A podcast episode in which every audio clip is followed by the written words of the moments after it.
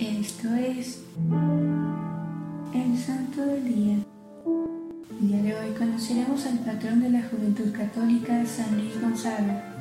San Luis Gonzaga nació el 9 de marzo de 1568 en Castiglione. La niñez de Luis fue propia de todo niño noble de la época feudal.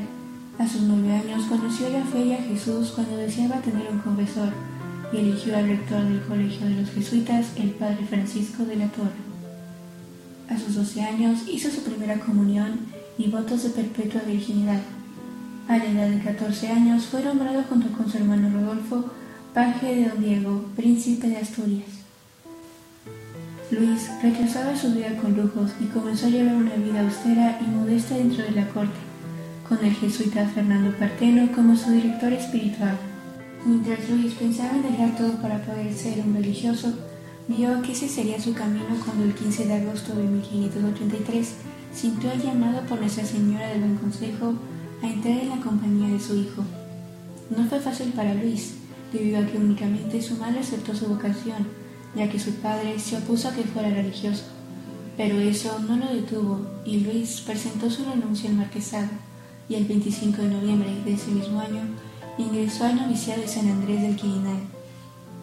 El 25 de noviembre de 1587 hizo los votos perpetuos de pobreza, castidad y obediencia. Luego Luis comenzó los estudios en teología en el entonces Colegio Romano, una de la Universidad Gregoriana donde sobresalió como estudiante.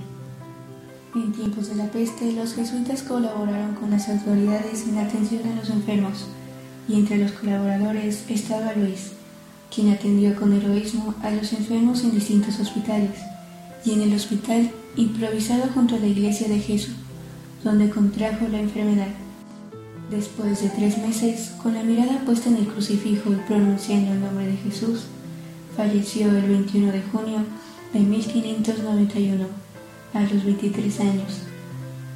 De San Luis Gonzaga podemos destacar la virtud de la caridad y de la unidad. Hoy te invito a que como este santo cuya última acción fue ayudar a los enfermos, teniendo en cuenta la situación de la peste, tú ayudes a los enfermos o a aquellos más necesitados en la actual pandemia, llevando ese gran amor de Dios, ayudando al prójimo. Te pedimos, San Luis Gonzaga, que intercedas por nosotros.